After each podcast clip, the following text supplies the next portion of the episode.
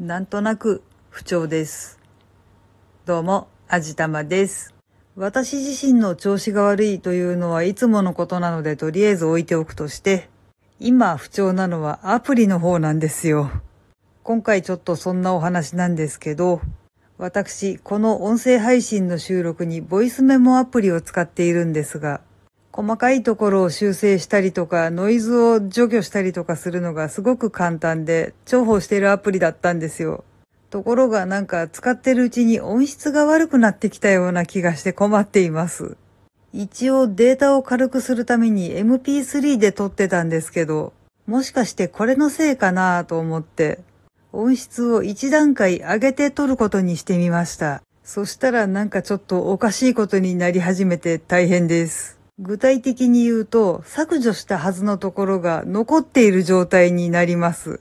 一応撮ってる段階では大丈夫なんですけど、アップロードするためにデータのエクスポートを行うと、カットしたはずのところがめちゃくちゃ残ってたりとか、妙なノイズが入ってたりとか、とにかくなんか不具合満載でとても大変です。MP3 に戻すと綺麗に治るので、多分この辺りがおかしいんだろうなぁとは思ってるんですけど、あんまり圧縮をかけると本当に音質が悪くなってしまうのでどうしようかなって思ってる真っ最中です。このアプリ使い勝手良かったんだけどなぁ他のに変えるべきなんだろうか。割とアプリと OS のバージョンが合ってないとこういう不具合を起こしがちなんですけど、ああ、そうか、確認してないけどその可能性っていうのは高いですね。アプリの方がアップデートしてくれてないと、OS に対応しきれてなくておかしいことになるかもしれないですね。今までは使い勝手を最優先してたけど、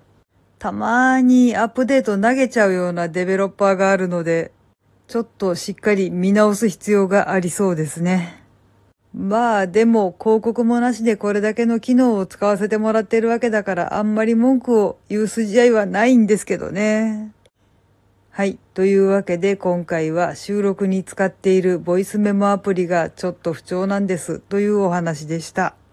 この番組は卵と人生の味付けに日々奮闘中の味玉のひねも姿りでお送りいたしました。それではまた次回お会いいたしましょう。バイバーイ。